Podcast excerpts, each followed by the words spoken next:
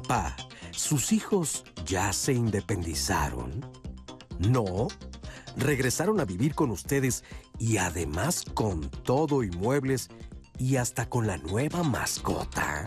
Hay hijos e hijas que tienen como meta el salirse de la casa de sus padres. En cuanto comienzan a trabajar, empiezan a ahorrar dinero para una renta. Pueden tardarse un tiempo en conseguirlo, pero un día emprenden el vuelo. Pero, ¿qué pasa cuando por una u otra razón regresan a casa? ¿Deben los padres recibirlos, pero al mismo tiempo advertirles que su estancia tiene un límite? ¿Deben los hijos preguntarles a sus padres si pueden regresar a casa o simplemente llegar sin avisar? Hoy, en Diálogos en Confianza, hablaremos de los hijos e hijas que regresan a vivir con sus padres y todo lo que ello implica. ¿Qué tal amigos de Diálogos en Confianza? Buenos días, yo soy Natalia Jiménez y me da mucho gusto estar hoy aquí con ustedes a nombre de mi compañera Marisa Escribano a quien le mandamos un fuerte abrazo y un beso. Usted ya lo vio, hoy tenemos un temazo hablar de cuando los hijos y las hijas vuelven al hogar de sus padres. Si crecimos en una familia en la que todavía se siguen ciertas reglas tradicionales, lo que se espera de nosotros en nuestro desarrollo es que llegue un momento, una etapa en nuestra vida en la que nos tengamos que independizar, en la que ya no tengamos que depender económicamente, emocionalmente y también que nos separemos físicamente de nuestros papás, lo que implica salir de nuestros hogares. En la mayoría de los casos así sucede y no hay vuelta atrás. Pero ¿qué pasa cuando por alguna situación del destino tenemos que volver a nuestro núcleo familiar con nuestra mamá o con nuestro papá? Son muchas las situaciones por las que esto puede suceder, ya lo veíamos. En un primer momento los jóvenes, si, nos quedamos sin trabajo, si nos damos cuenta que nomás no nos alcanza para la renta o porque simplemente ya no nos llevamos bien con las personas que queríamos compartir un hogar. En el caso de personas mayores puede ser tal vez por un divorcio, por una separación, por la falta de un trabajo o también puede pasar que tengamos que volver al hogar de nuestros padres porque tenemos que cuidarlos debido a una enfermedad. En cualquiera de estas situaciones, ¿cuáles son las nuevas dinámicas que suceden? ¿Cuál es el orden que se rompe? ¿Se crean nuevas reglas? ¿Quién debe poner los límites? ¿Los papás? ¿Los hijos? Son situaciones que vamos a comentar aquí con el panel de especialistas, así, así que yo los invito a que se queden porque esto se va a poner muy bueno. Saludo con mucho gusto a nuestros compañeros intérpretes de lengua de señas mexicana. En este momento está Alberto Mújica, que estará alternando a lo largo de esta transmisión con Lía Vadillo. Y como siempre, es un placer compartir este espacio con mi compañera Anaí Vázquez. Ani, ¿cómo estás?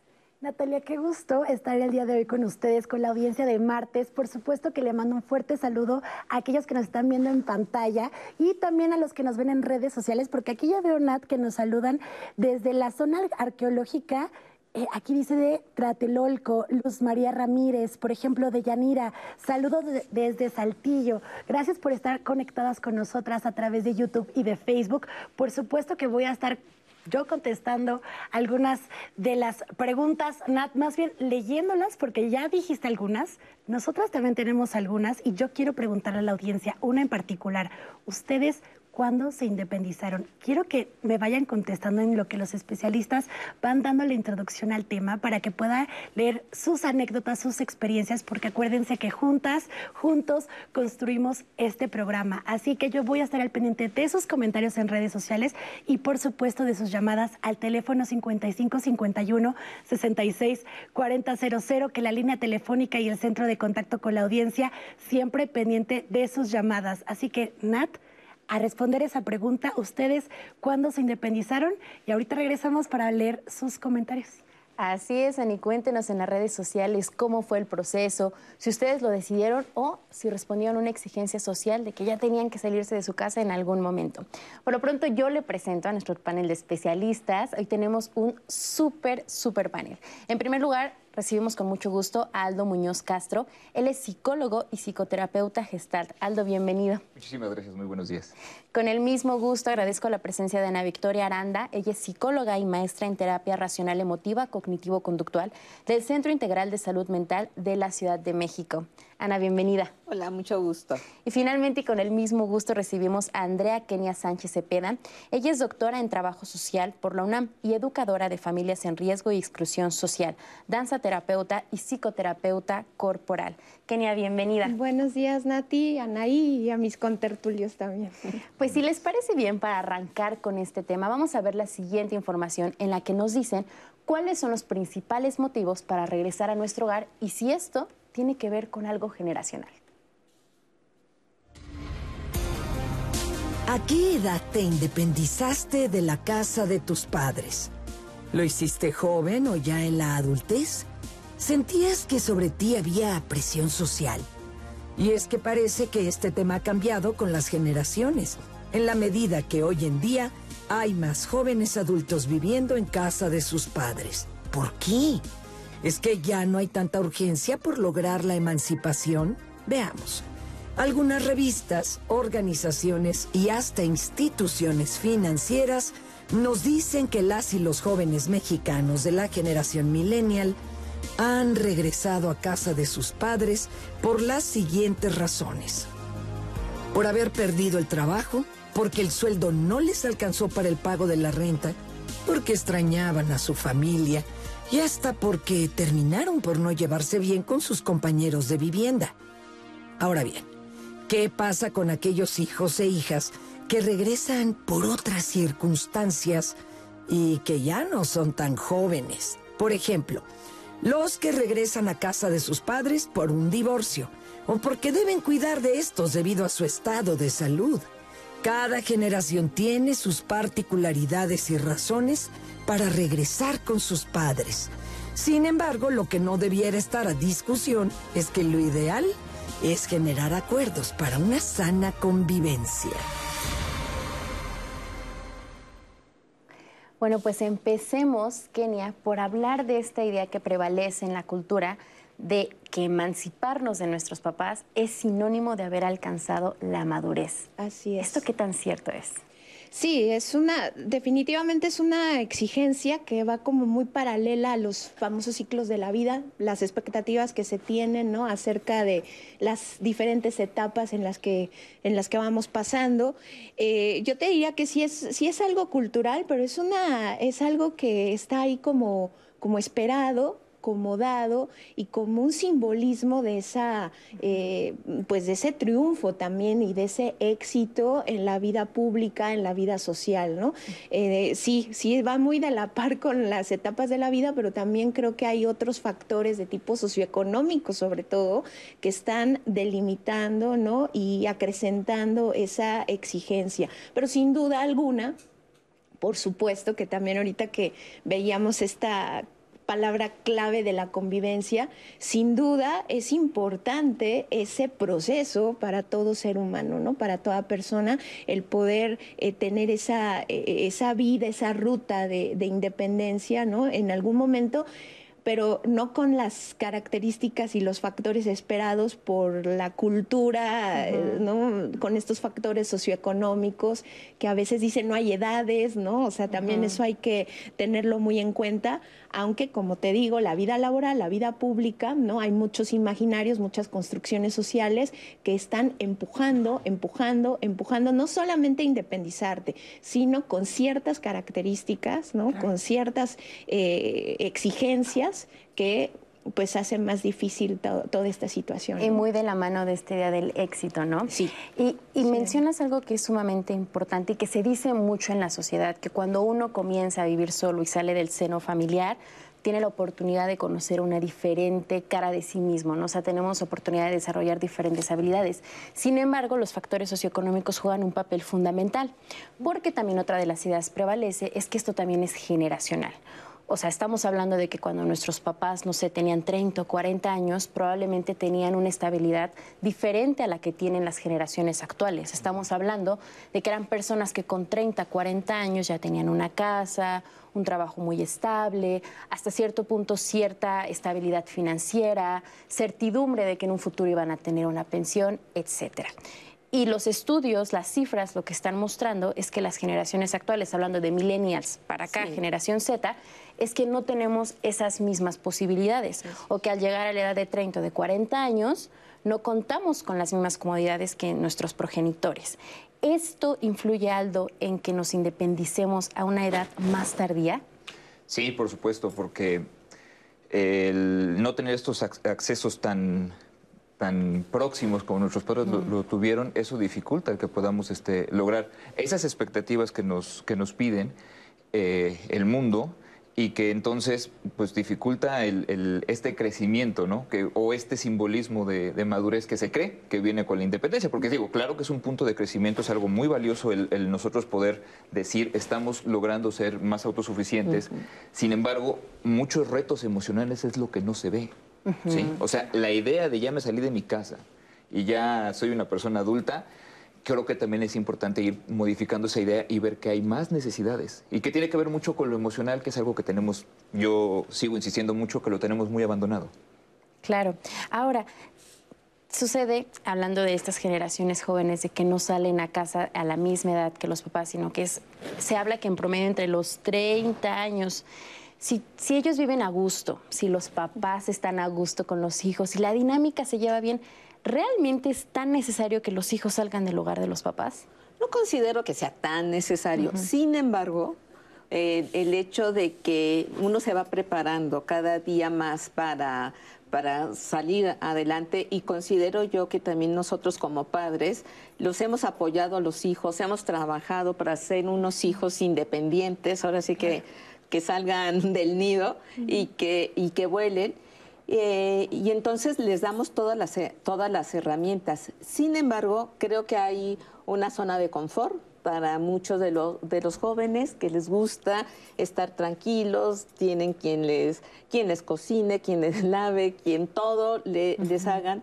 Eh, por ahí yo leía que inclusive tienen estas grandes televisiones que no les, que no tienen que invertir tanto. Entonces para ellos es muy cómodo. He escuchado también a, varios jóvenes que dicen, ¿y para qué me voy a salir?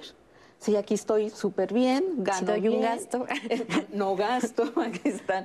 Sí dan una, tal vez una aportación en, en casa, pero no, no tanta, y están ahorrando. ¿Y para qué lo quieren ese dinero? Pues para salir a viajar, para irse a, cenar a buenos lugares, a, comer en buenos lugares, comprarse un buen coche, porque ya todo lo demás como que lo tienen solucionado. Entonces es también buscar como esta zona de confort.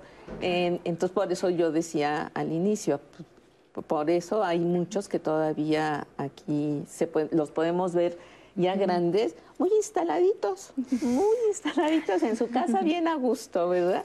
Que, fíjense ahí, yo quisiera aportar, hay dos ideas, quiero platicar un poquito más. Me gusta mucho lo de la idea de la zona de confort porque este, para mí, en lo que yo observo es que sí, nosotros podemos notar ese confort que hay, ¿sí? En algún cierto momento, pero no vemos los costos. ¿Sí? Tendemos a no ver el malestar. Entonces yo cuestiono un poquito el término de zona de confort por este sentido, porque a veces nos quedamos viendo lo que, pues sí son esas comodidades, porque quizá es lo material, lo que se puede observar. Sin embargo, Claro que hay un costo emocional. No pueden decidir quizá llegar a qué hora o si llegan tarde, pues va a haber el conflicto en casa, o sea, garantizado, ¿no?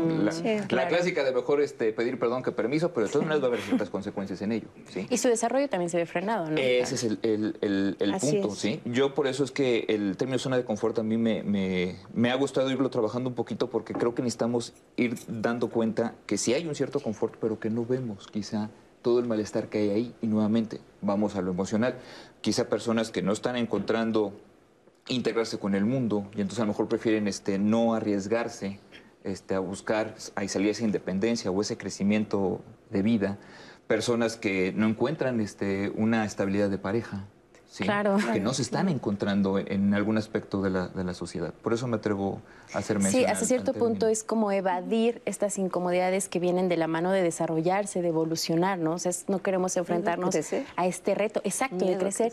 Y, se y se vive de la misma forma entre hombres y mujeres o podemos hablar que hay una diferencia de género en este sentido. no, no eh, hay diferencias muy, muy absolutas, ¿no? Tanto los que regresan a casa como los que están instaladitos yo, yo también esto, esto de la zona de confort es que ah, como las etapas del ciclo de vida, pensamos que son etapas estáticas. Hay movimiento ahí. No hay movimiento, son diversas, pero además no, no, eh, no son etapas estáticas, se mueven, ¿no? Y ahorita que hablas el tema de género, o sea, ni para las personas, hombres o mujeres que están instalados en su casa, que no se quieren salir, ni las, los hijos o las hijas que regresan a casa por alguna circunstancia. Yo no veo mucho ahí que sea la cuestión generacional. Yo veo que hay cuestiones situacionales, como por ejemplo la pandemia. Claro. En la pandemia eh, vino una, muchas casas de abuelos, abuelas, padres, madres, fungieron como refugios temporales o permanentes sobre todo para mujeres que regresaban este, no solamente como hijas, sino con sus nietas, sus nietos, ¿no? Y con una triplificación de la, del trabajo, de la chamba, ya no solo como yo, yo como hija, madre, este, separada o, hasta con pareja, ¿no? Sino ahora también como asumir un rol de proveeduría, de que tengo que aportar algo a la casa que me está ah, eh, cobijando, ¿no? A la casa de mis padres, si es que mi papá es pensionado, mi mamá es pensionada, ¿no? O recibe una ayuda. situaciones muy, muy difíciles y por supuesto ahí pues se ve eh, la brecha de género se sigue viendo en, en los hombres, eh, no, es esta, no son estas mismas exigencias ni asunción de roles aun cuando regresamos a casa, que también tiene lo suyo. O sea, por ejemplo, esta, esta sensación de fracaso en el hombre es algo muy en la parte emocional, ¿no? Pega mucho y hay una construcción ahí que es importante, que no se ve, que tampoco el hombre lo devela, no lo, ¿no? Pero que ahí está dentro, ¿no? Y que pues eh, está adentro y conviviendo también con su nueva, con el nuevo escenario, la, la, reconstrucción que tienen que hacer de sus vidas ahora que regresan a la casa de sus papás o de sus mamás, ¿no? Claro que sí, de hecho a propósito de esto vamos a hablar a lo largo del programa de las diferentes situaciones por las que un hijo o hija deciden volver al hogar de sus papás. Veamos ahora la historia de esta mujer que tras 12 años de ser independiente y de estar casada, vuelve a casa de sus papás con sus tres hijos a raíz de un cuadro que vivió de violencia con su pareja. Duré casada 12 años, tengo tres hijos. Nosotros vivimos juntos 8 años en una casa que era prestada por la que era mi suegra y a través del tiempo empezamos a tener problemas. En particular, yo sentía como mucha presión psicológica porque con la cuestión de la pandemia pues nos estábamos quedando como sin recursos y eso hizo que hubiera mucho estrés. La última vez que me vine ya hubo una agresión física y fue cuando decido ya no regresar. Intenté irme a, rentar con mis hijos, sin embargo, pues yo sola no pude con el gasto. Regresar a la casa de mis papás para mí significaba vergüenza, no por el qué dirán, sino porque me siento que ya estoy grande como para que mis papás me estén cuidando o que estén cuidando a mis hijos. Actualmente ya nos hemos adaptado, creo que en cuanto yo decidí quitarme estos temores, estas ideas de que regresar con mis papás era un fracaso, cuando me los quité, empecé a disfrutar estar aquí empecé a disfrutar como cuando era soltera y guisar con mi mamá, eh, vamos a comprar o nos ponemos de acuerdo, hacemos equipo para trabajar en la casa. Lo empecé a disfrutar, eso fue muy importante para mí y para mis hijos, porque cuando ellos me ven aquí tranquila, pues ellos están tranquilos también. Creo que uno de los puntos por los que también me rehusaba un poquito a venir con mis papás es porque mi forma de educar a mis hijos es diferente a las reglas que tienen mis papás. A mis hijos yo les he dado mucha libertad en hacer muchas cosas y aquí hay algunas limitaciones. Puede ser algo tan sencillo como que ver la tele hasta cierta hora. Para mi hijo era súper libre brincar la cama y aquí no se puede. Son pequeñitas cosas que se acumulan. Yo siempre en la casa que estemos les he dicho aquí hay reglas diferentes y se van a respetar. Sin embargo, esto ya se prolongó y entonces para ellos ha sido difícil adaptarse. Creo que para mí principalmente, pero sí lo veo que mientras más eh, yo les doy confianza a mis hijos, estamos haciendo a lo mejor nuevas reglas. Yo después de 12 años de ser una mujer independiente, regresé a la casa de mis papás por problemas con mi pareja. Gracias por compartirnos este testimonio que estoy segura es la situación de muchas mujeres mexicanas, de muchas personas que viven en este país. Y me gustaría empezar a analizarlo desde lo emocional. Ella nos menciona, bueno, yo sentía vergüenza y esta idea de ya estoy grande para que mis papás me cuiden, no solamente a mí, sino ya también a mis hijos. Una de las ideas que prevalece al volver tras una separación o un divorcio es esta idea de que sea fracasado. ¿Realmente se debe ver como un fracaso el volver a casa de los papás después de una separación o divorcio, Ana? No lo considero así porque hay ciertas circunstancias de, la vida pues que las obligan, sobre todo como ella la mencionaba en el testimonio, ella sufría violencia familiar. Y en ese caso entiendo yo que no, tal vez no trabajaba. Entonces, ¿a dónde voltear los ojos? Si ahorita están bloqueados muchos estos, de estos centros de, de ayuda, entonces, ¿a dónde voltear? Pues con tu origen, ¿no? Con tus padres, con aquellos que a- aprendiste a, a sobrevivir una, una infancia, una, una adolescencia. Y en este caso están ahí los padres, como este, este centro como de apoyo y de, y de ayuda hacia, hacia la hija y hacia los nietos, porque no nada más es la, lo- la, ni- la muchacha, ¿no? la mujer, sino también los nietos.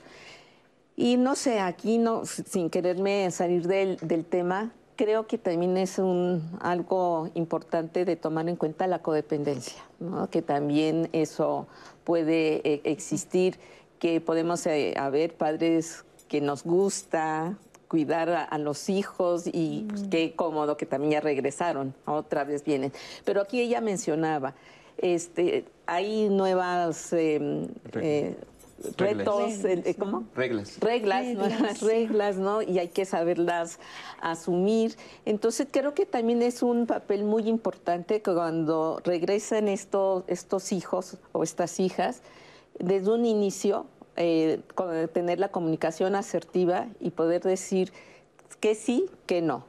Eh, a- a qué- ¿Cuál es la expectativa de, de ella? ¿Cuáles son las expectativas de, de los padres? Inclusive también en este caso de los, de los nietos.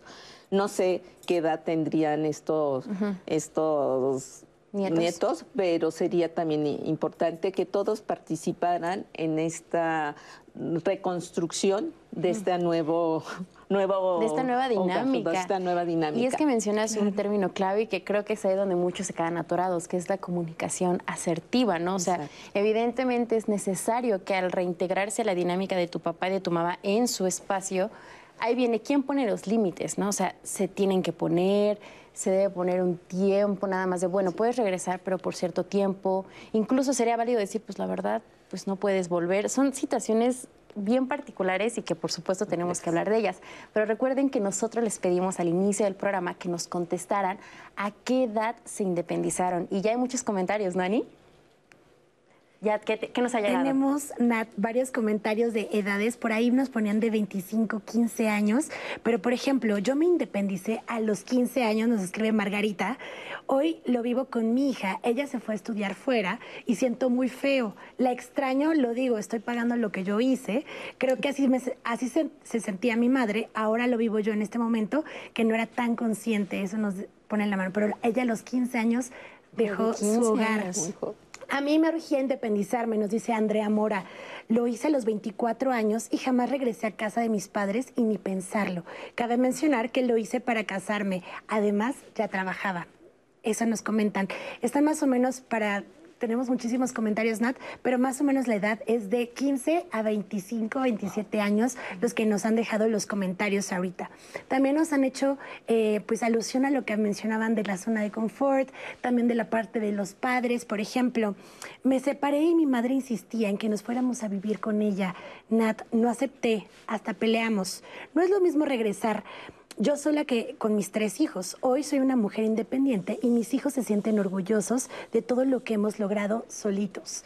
También nos dejan otro comentario. Mi hermano enviudó y regresó a, ca- a casa de mis papás con sus dos hijos. Vendió su casa y no aporta los gastos de los servicios y ahora hasta una nueva pareja llevó a vivir con mis papás.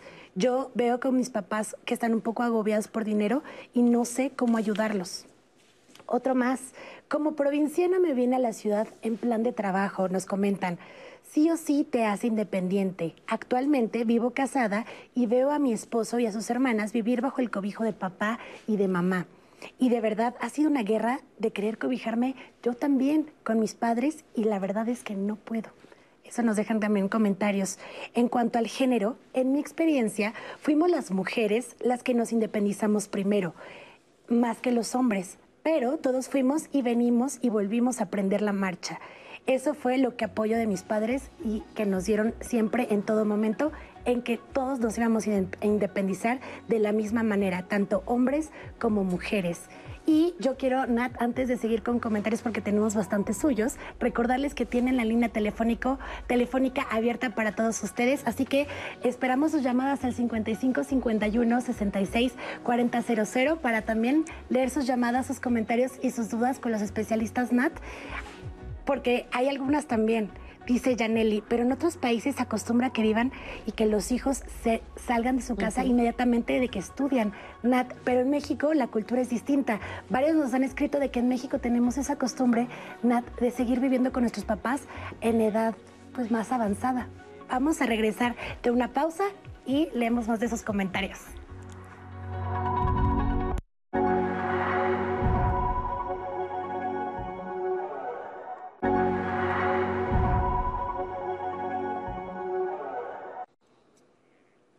Ya estamos de regreso a su programa Diálogos en Confianza y antes de la pausa yo les dije que tenía también algunas llamadas y algunos mensajes pendientes de ustedes. Pero antes de eso, yo quiero invitarlas, invitarlos a que se conecten el día de mañana porque yo tengo unas preguntas y que si ustedes quieren resolverlas, tienen sí o sí que conectarse.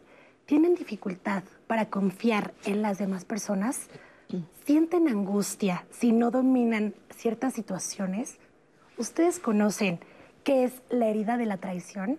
Dicen que la herida de la traición es una cicatriz emocional que se genera en la infancia por mamá, papá, por algunas circunstancias, mentiras, etcétera. Pero si ustedes quieren saber la respuesta de verdad a esta situación, a estas preguntas, mañana los esperamos porque vamos a estar hablando sobre cómo sanar la herida de la traición. Nat, y pues también estábamos hablando de que no nos están preparando también para la adultez. Aquí en la pausa estábamos hablando de que a veces no estamos en e-, esta etapa listos de que nadie te enseña a ser adultos ni a vivir por tu cuenta. Y creo que es un poco lo que está pasando en este caso, en este testimonio que nos dejan en Facebook. Tengo dos hijos, ambos independientes, 29 hija y 24 mi hijo. Por la pandemia, mi hijo varón regresó eh, a la casa, que quiero decir, aquí hacer una pausa, hemos recibido varios comentarios, varios de sus llamadas que tienen que ver con el tema de pandemia y por eso regresan a casa. Serán lo que arranca de nuevo. Nos llevamos muy bien, es un chico consciente y yo soy muy abierta. Me da mucho gusto saber que pueden hacerse cargo de su propia vida. Cuando mi esposo y yo fallezcamos, él va a estar bien. De eso se trata de hacernos resilientes, productivos y responsables de sí mismos. Yo salí de casa a los 17 años. Eso nos dice Liuba a través de Facebook. Creo que no es necesario que los hijos se casen para ser independientes, Nat. Deben hacerlo para realizar otras cosas en su vida y a los padres nos corresponde estimularlos para que abran sus horizontes, como estudiar o como trabajar en el extranjero. Que salgan de casa, los Marianos dice eso a través de Facebook. Oleg Russo, cada caso es diferente. Hablemos de quienes nos quedamos no por el confort, sino porque somos los que cuidamos y aportamos el dinero para el sustento de los padres. Este de Oleg Russo lo tomo porque habíamos hablado previamente este, el tema de zona de confort y de eso nos recibimos algunos comentarios de lo mismo del tema de cuidado. Por ejemplo, Laura Álvarez que nos decía, para mí fue obligatorio cuando estaba a punto de salir de casa porque mi mamá enfermó y me quedé. Ya falleció, de todos modos creo que me hubiera quedado porque es feo haber dejado a mi mamá sola en esas circunstancias. Y varios que nos han comentado también de esa situación. Me quedé en casa por apoyo y no porque realmente fuera una zona de confort, sino por apoyo a mi familia. Una llamada del señor Rubí regresan porque son alcahuetes y sigue la mala, sigue la mala vida y mata dando. Porque muchos fracasan, pero vuelven a agarrar otro vuelo y al rato explotan la casa. Es un abuso y es un relajo, nos dice el señor Rubí. Entonces, así como agarraron y se montaron en su macho y se rebelaron ante sus padres para salir, ahora que asuman las consecuencias. Regresaron debido a su capricho. Deben enfrentar sus responsabilidades y no llegar a afectar el equilibrio de una casa de los padres y los abuelos, porque ya son ya uno es independiente. Hasta los animales nos ponen la muestra y un vivo ejemplo de cómo debemos conducirnos cada quien asumiendo sus debidas responsabilidades. Por favor, aborden y profundicen el programa sobre este tema en respecto a el poder que tienen los hijos cuando regresan a sus casas, que creo que ya lo habíamos platicado por ahí en la pausa con los especialistas y creo que le vamos a hablar un poco más adelante. También nos dicen, cada caso es diferente, ya nos mencionaba otro. Yo me independicé a los 15 años. Hoy vivo con mi hija y ella se fue a estudiar fuera.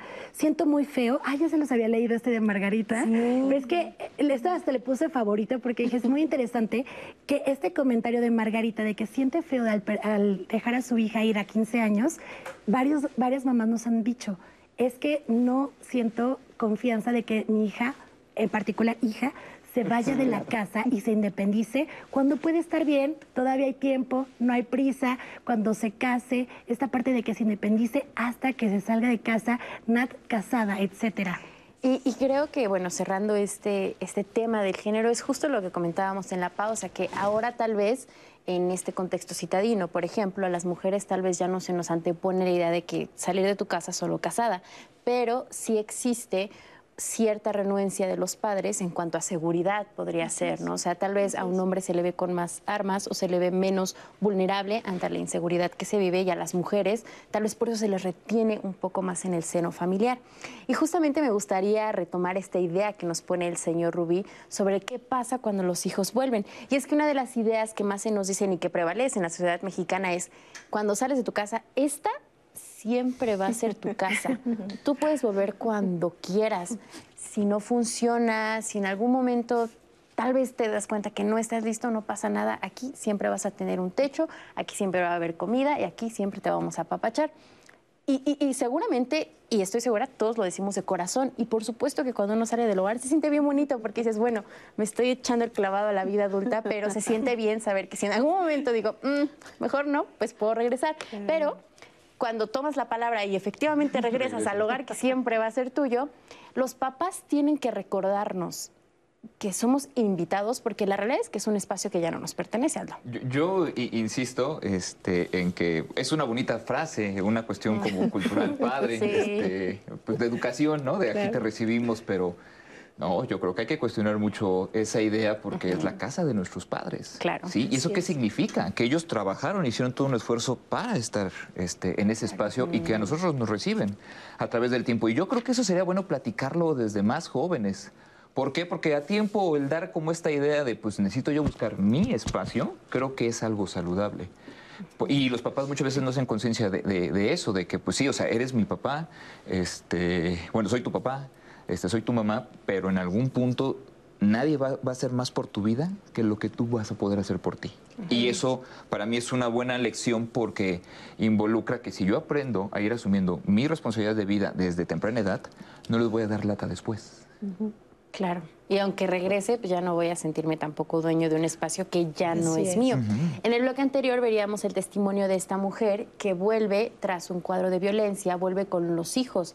Y lo veíamos en el teaser, incluso hasta de repente vuelves hasta con la mascota de tu familia, ¿no? Pero ¿qué pasa en estas situaciones en las que te vuelves a meter a tu núcleo familiar con tu papá y tu mamá, pero ahora también traes a tus hijos? Y esto implica que tal vez tus papás ya participen de la crianza de tus hijos. ¿Cómo se manejan estas reglas de cada familia? Y también las reglas que nosotros ya teníamos con nuestros hijos. Ella nos decía, bueno, en este caso que saltar en la cama, que ver la tele, situaciones cotidianas, pero en algunas familias es todavía un poco más complicado. Así es.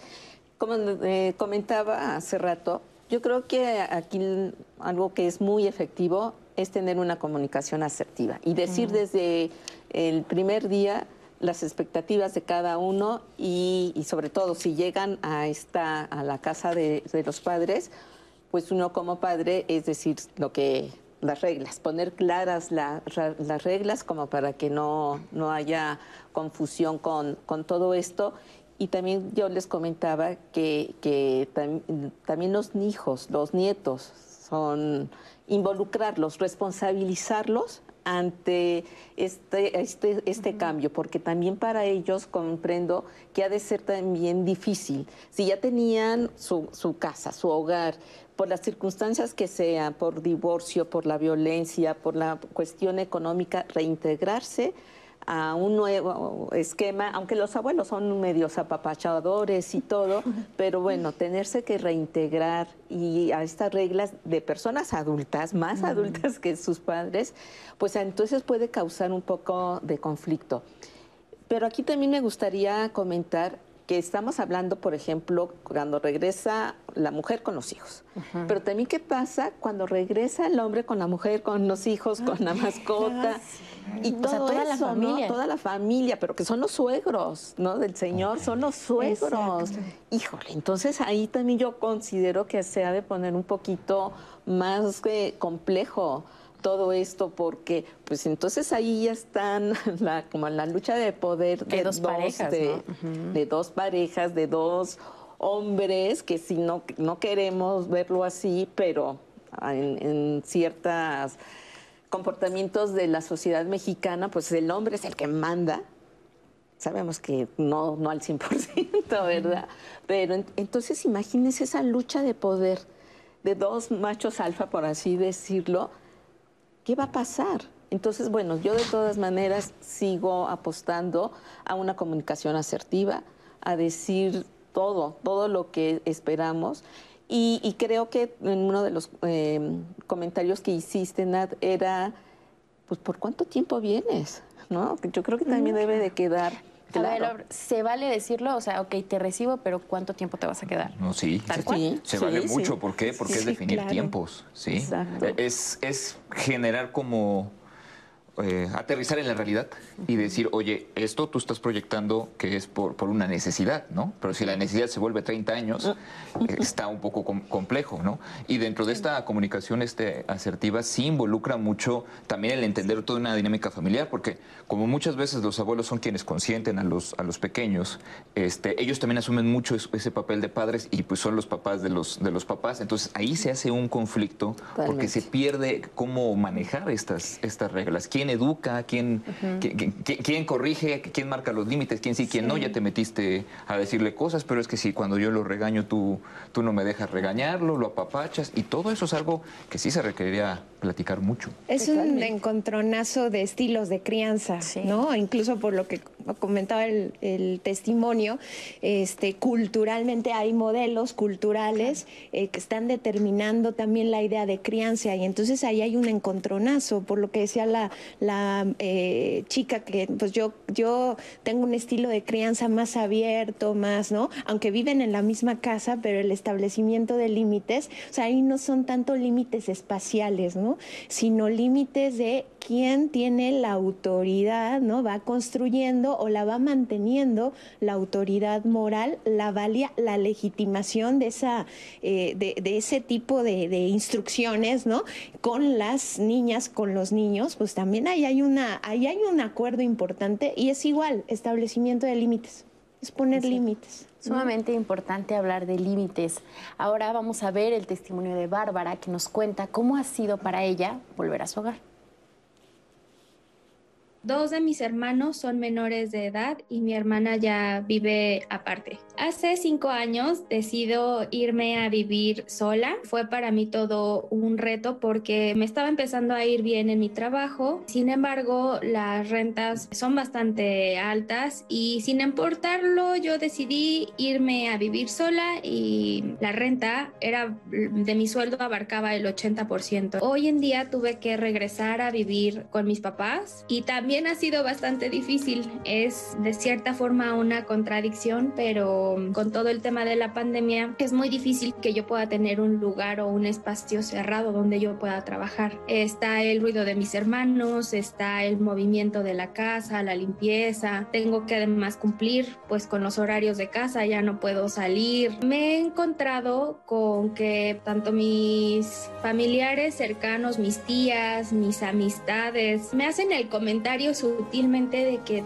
es un fracaso, me hacen sentir que es un fracaso el hecho de que yo haya regresado a vivir a casa de mi mamá. A pesar de que yo vivía acompañada de mi roomie, siempre me sentía sola. Cada quien tenía sus actividades. Yo llegaba de trabajar y no tenía, abría el refrigerador y no había nada de comer. Extrañaba el calor de mi casa, extrañaba el cariño de mi mamá, los apapachos, que si me enfermaba ella estaba ahí. Cuando yo era niña, yo quería ya ser adulto, quería tener las responsabilidades de ser un adulto. Sin embargo, ahora que ya soy un adulto y que busco ser independiente, me doy cuenta que nadie nos enseña esta parte de la vida donde tú te tienes que administrar, donde tú tienes que de verdad ser una persona, un adulto independiente y es difícil. Gracias Bárbara por compartirnos tu historia. Y ella nos menciona algo que me parece clave, que es trabajar o vivir con esta soledad al independizarte. ¿Qué, ¿Qué, tan importante es que trabajemos ese sentimiento en los primeros días, meses de vivir ya, pues, de manera independiente de nuestros papás. Sí, te lo decía Nat, no es fácil, ¿no? Bueno, hay una cuestión económica que me llama la atención, ¿no? Lo que eh, Bárbara comentaba sobre la renta, ¿no? Creo que ya lo habíamos comentado al inicio, ¿no? Pues obviamente nuestros padres eh, vivieron una época que le llamaban ¿no? el estado de bienestar, etcétera, ¿no? A nosotros nos tocó asumir, bueno, yo no soy millennial, pero digo, en la rayita estoy, ¿no? Pero claro, ¿no? Es insostenible eh, pagar una renta de 7 mil, 8 mil, 10 mil, 12 mil pesos, ¿no? Eh, hay una cuestión económica importante ahí, pero la cuestión de la soledad, nadie te lo compartía, digo, no es fácil vivir sola, yo también por experiencia propia, ¿no? Ya tengo como más de 20 años viviendo sola, pero además es como, ¿qué onda con una mujer sola, ¿no? ¿Por qué no está casada? ¿Es lesbiana? ¿Qué pasa? sí, sí, sí, pero eso circunda en tu primer radio de vecindad, ¿no? Inclusive, bueno, ahora con la... Y hay cosas bonitas también. Ahora en la pandemia, por ejemplo, a mí se me acercaron personas vecinas a preguntarme, porque le está sola la, la chica, ¿no? Y ajá, todo bien, ¿cómo está? Necesita algo, ¿no? O sea, hay cosas bellas también, pero es difícil, porque sobre todo en las mujeres es como, ¿por qué? ¿Por qué estás sola? Hay una, hay una idea de seguridad alrededor de, de, ti, ¿no? Y yo creo que también ahí la compañera decía esta parte, pues es difícil, por lo que decía el compañero Yaldo, ¿no? Este, desde niños no se nos forma para una idea de independencia o de la ¿qué quiere decir la madurez, no? Porque aunque te salgas, pues no te da una seguridad de que seas maduro o madura emocionalmente, ¿no?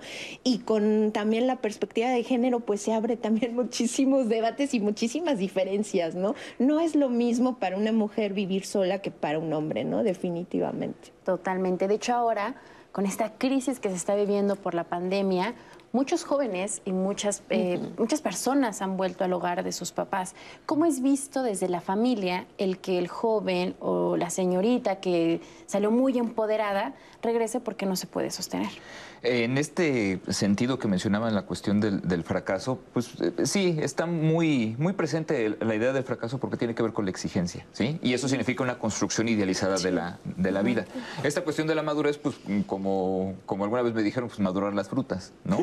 O sea, realmente eh, el entender cómo es un proceso de crecimiento involucra muchos más aspectos y nuevamente voy a remitir a lo emocional, conectándolo también con esta cuestión de la soledad. Es que la soledad no solamente se enfrenta al momento de vivir solo.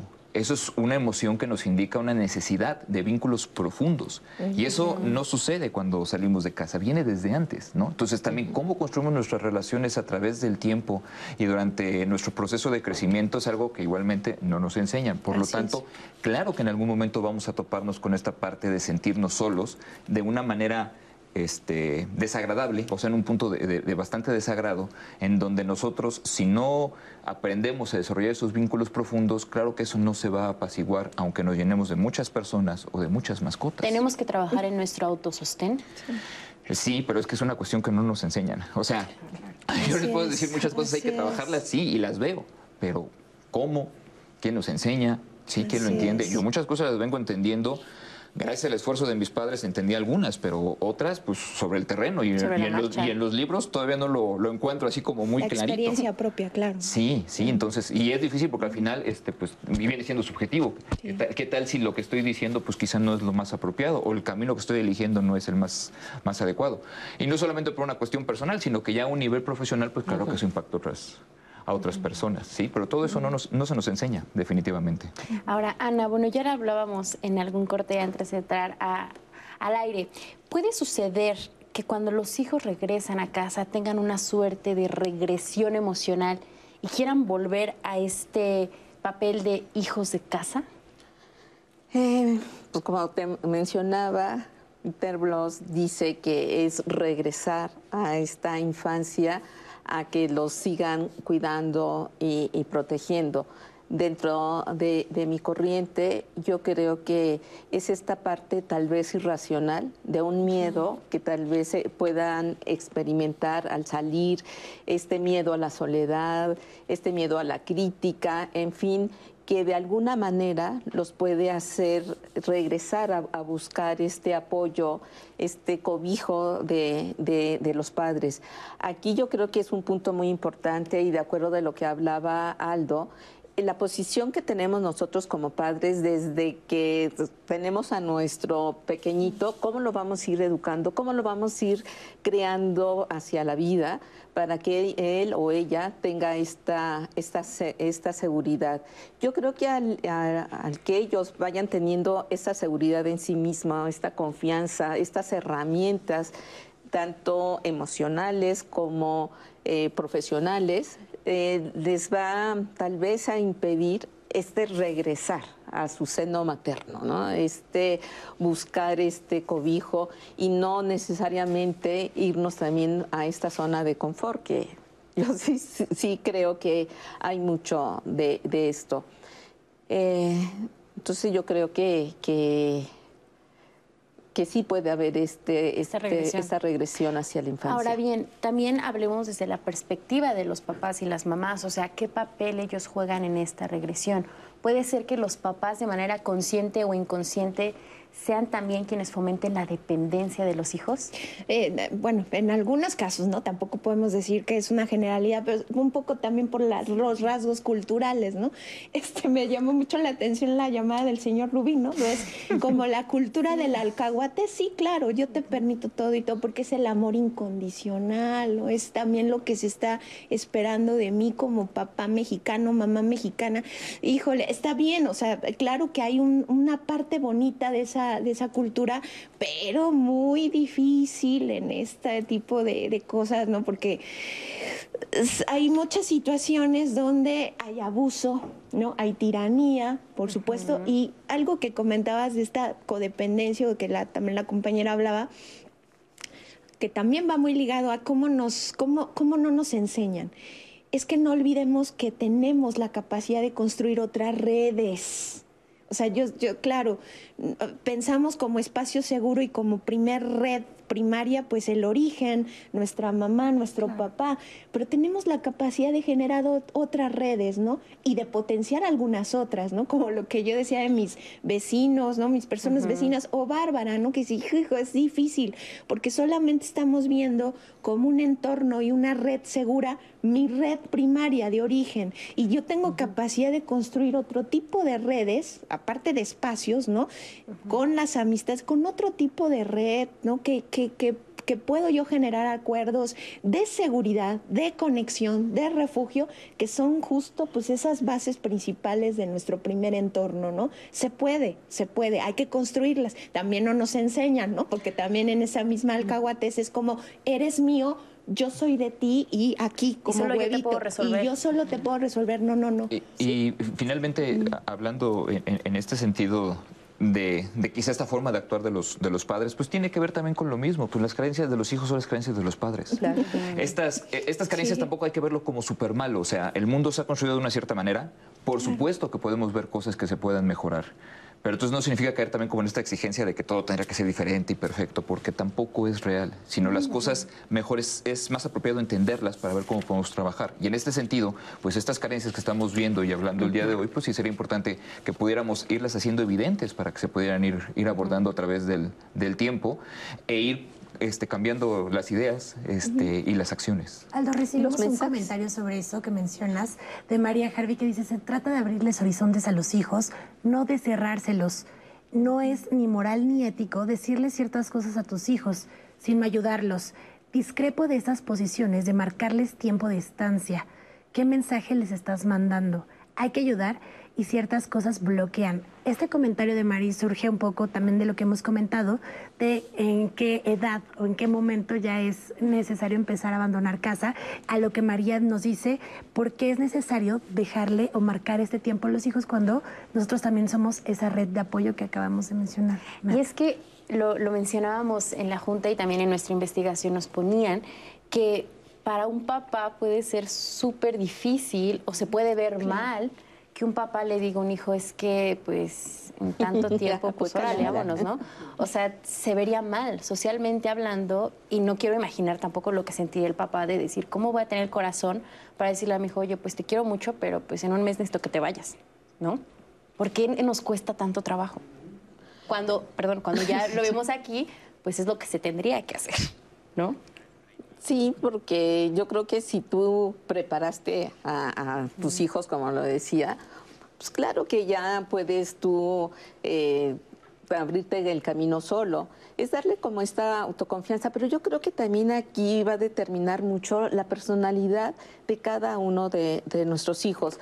Eh, podemos ver ¿no? que en, una familia se pueden independizar dos y todavía uno queda muy, muy arraigado.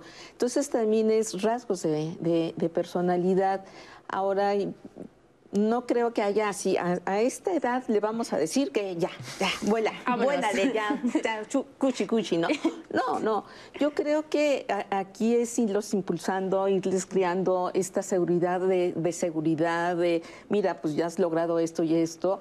Pues, ¿qué, qué tal si experimentas esta bonita experiencia de vivir solo, ¿no? Te invito a vivirla. Te invito a vivir solo para que entonces yo pueda entrar en este proceso de, de yo volver a redescubrir las cosas que puedo hacer yo a mi edad, ¿no? Es súper importante lo que acabas de decir, porque quizá ahí perdemos de óptica que los papás dan, pero ¿y la vida de ellos? Claro. o sea, yo, yo he visto, he tenido la oportunidad de conocer a muchos padres dedicados pero que quizá en este modelo anterior de vida se dedicaron a los hijos y eran los hijos y ya no había un límite y se olvidaban de ellos y eso no es justo. Bueno, para nada. Y, y, es lo que mencionábamos en el corte, o sea, yo les decía, es que igual cuando uno ya sale de su hogar, pues también desde el lado de los papás es empezar una etapa nueva, así es recobrar tal vez algún sueño pendiente, algún viaje, algún hobby, o sea, también es o sea, no sé qué también esté decirlo, pero también liberarnos, liberarnos de la carga de tener que estarse preocupando por nosotros, ¿no? o sea, de estar pensando que si ya llegó, que si ya desayunó, que si no ha lavado, que qué va a comer ahorita que llegue. O sea, la verdad, y cuando regresamos a casa, pues también los podemos hacer sentir que pierden cierta independencia ellos también, porque ellos también se hicieron independientes de nosotros. Y me parece súper importante lo que dices, también depende de cómo tú formes a tus hijos y las herramientas que inculques en ellos, pues cómo se vive este proceso de desprendimiento. Yo recuerdo que cuando yo salí de mi hogar fue el proceso más hermoso del mundo, porque sentí ese apoyo de mis papás, de mi familia y me sentía preparada y en ningún momento fue algo que yo dijera, o sea, nunca me corrieron, evidentemente, pero, pero aunque lo hubieran hecho, no lo hubiera sentido agresivo porque dije, pues claro, ya me educaste y ya sé que tengo las herramientas para salir de mi hogar. Ani, ¿qué nos están diciendo en las redes? Comentarios, yo le ayudo a mi hijo con la renta, él se hace cargo de todo lo demás, porque los trabajos del día de hoy son muy mal pagados, aún siendo un gran profesional. Eso nos dice Mayola Ramírez. Desde que mi hija se casó, ella viene a mi casa desde que hace 25 años. Se separó de su primer pareja y se volvió a juntar con otra persona. Sus hijos y nietos también viven aquí. No quieren cooperar con los gastos de la casa y no quieren irse. Ella dice que no va a irse porque su papá le dejó la mitad de la casa. Dice, soy mamá de tres hijos. El mayor no termina de irse y tiene episodios de ida y de venida. Yo les voy a contar más sobre este caso regresando de la pausa.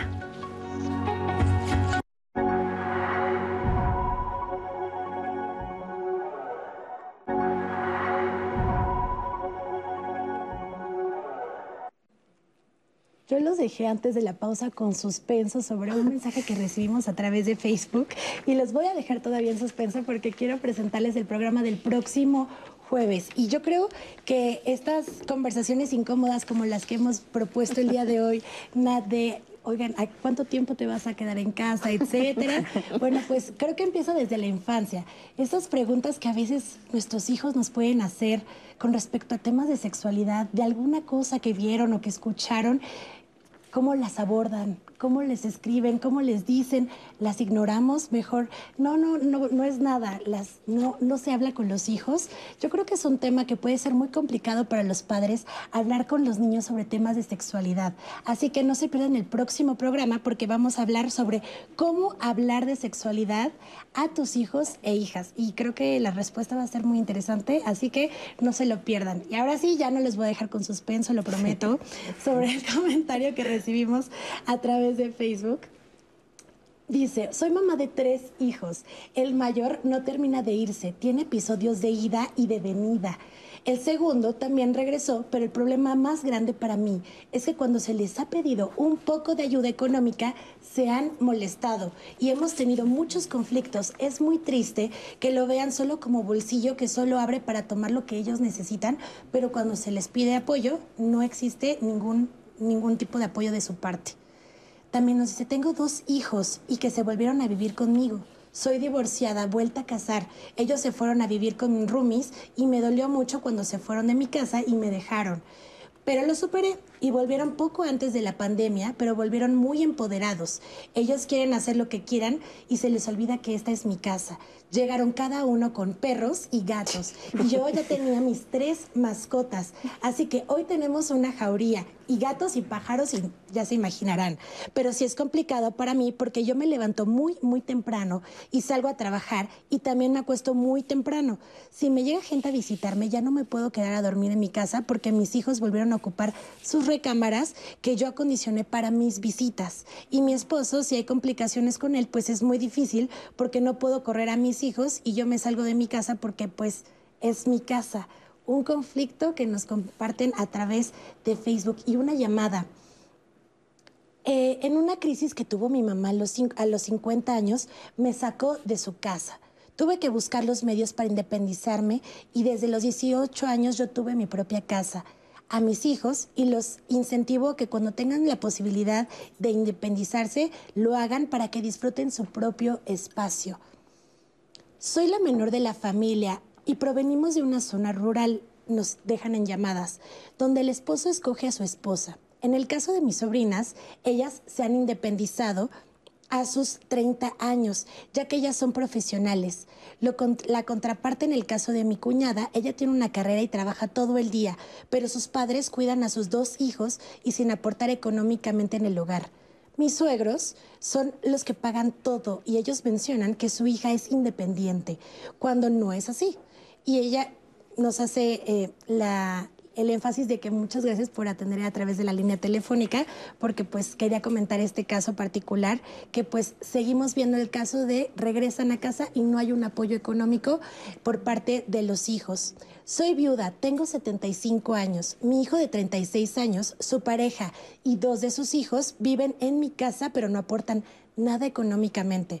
Yo le he dicho que se haga responsable, pero con la pandemia no tiene mucha fluidez económica. Ahora le ha dado por tomar y no sé qué hacer. ¿Qué me pueden sugerir? Aquí otro más que se suma a la lista de personas que nos hacen este tipo de comentarios. Y uno más que quiero leerles de Alex. Como joven fue mi sueño. Hoy fomento que los jóvenes sean independientes, que viajen. Eso para mí es admirable. Que los regresen ya no pueden aceptar. Pues en mi caso mi hermana regresó y se quedó con la casa de mi madre y hoy renta con mi madre. De que se puede, se puede, pero yo los incentivo a que salgan y conozcan y vayan más allá. Y tenemos otros tres comentarios eh, que no los quiero leer a, detalle porque son un poco extensos y ya se los compartiré a detalle a los especialistas, pero nos hablan sobre el tema de cuidado reiteran nuevamente comentarios y llamadas sobre regresar a casa por el cuidado de un eh, padre o mamá que tienen enfermedad, incluso de algunos hermanos con discapacidad y que tienen que regresar al cuidado, aunque no sea algo de que ellos desean o que de verdad tenían contemplado en su vida. Y creo que es algo similar de lo que vamos a ver en la cápsula a continuación con Sandra. Vemos esta cápsula y regresamos con los especialistas para comentar sobre sus llamadas y sus comentarios en Facebook. Las razones por las que un adulto joven regresa a vivir con sus padres pueden ser muchas, como el caso de los llamados hijos boomerang, que son adultos jóvenes que después de haber vivido de forma independiente por un tiempo significativo, vuelven al hogar familiar debido a problemas financieros, desempleo, costos altos de vida u otras razones. Pero ¿qué sucede cuando las razones no son precisamente esas, sino que los padres ya no pueden valerse por sí mismos y necesitan cuidados constantes? Dada la creciente movilidad, los hijos adultos enfrentan un reto mayor, que es la distancia geográfica y emocional, cuando los padres envejecen. La movilidad geográfica es cada vez más común en millones de personas en todo el mundo. A esto debemos sumar el aumento del promedio de vida que hace que cada vez sea más frecuente que adultos mayores tengan que cuidar a sus padres. Pensemos en un caso en el que un joven creció en su ciudad y hoy vive a 10 horas de carretera de ahí, lejos de sus padres, y la enfermedad de Alzheimer comienza a afectar a su madre, a dificultar su vida cotidiana y la de su pareja. O un caso en el que un padre o madre viven solos, quedan incapacitados y requieren ayuda de un cuidador, pero no pueden pagarle y solo tienen un hijo o una hija. Son casos donde la familia llega a plantearse regresar a vivir bajo el mismo techo. Cuando tomamos conciencia del cambio de nuestros padres es cuando el miedo a perderlos toma intensidad y es una realidad más notable, cuando enferman, tienen un accidente, cuando la edad y el paso del tiempo se hacen evidentes, empezamos a tomar conciencia de que podemos perderlos. Por eso un ejercicio que recomiendan algunos especialistas es pensar que al cuidarlos estamos devolviéndoles un poco de lo que nos dieron. Es un ejercicio de gratitud y si seguimos en un enfoque positivo debemos pensar en disfrutarlos. Compartir este momento con nuestros familiares no solo es útil para ellos, sino también para nosotros, pensando que viviremos juntos su última etapa. En este sentido, regresar a casa de los padres cuando estos requieren nuestro apoyo puede representar un nuevo comienzo, una nueva oportunidad de estar unidos. Los especialistas coinciden en que se debe crear una dinámica nueva de familia y hablar aquellas cosas que en el pasado pudieron ser conflicto para que no se vuelvan a repetir. Regresar a casa de los padres también puede ser un aspecto positivo que llegue a dar un nuevo sentido a nuestra vida o a resignificar nuestra relación con ellos. Gracias a Sandra González Rull por esta información y nos pone sobre la mesa una de las tantas vertientes que hay al hablar de volver a casa de papá y mamá, que es cuando se vuelve por el cuidado. Hemos hablado de otras situaciones en las que es más bien por el deseo o por necesidad, pero en este caso cuando uno vuelve porque papá o mamá tienen una enfermedad, ¿qué es lo que pasa, Aldo? ¿Tenemos que volver a independizarnos una vez que terminan las labores de cuidado?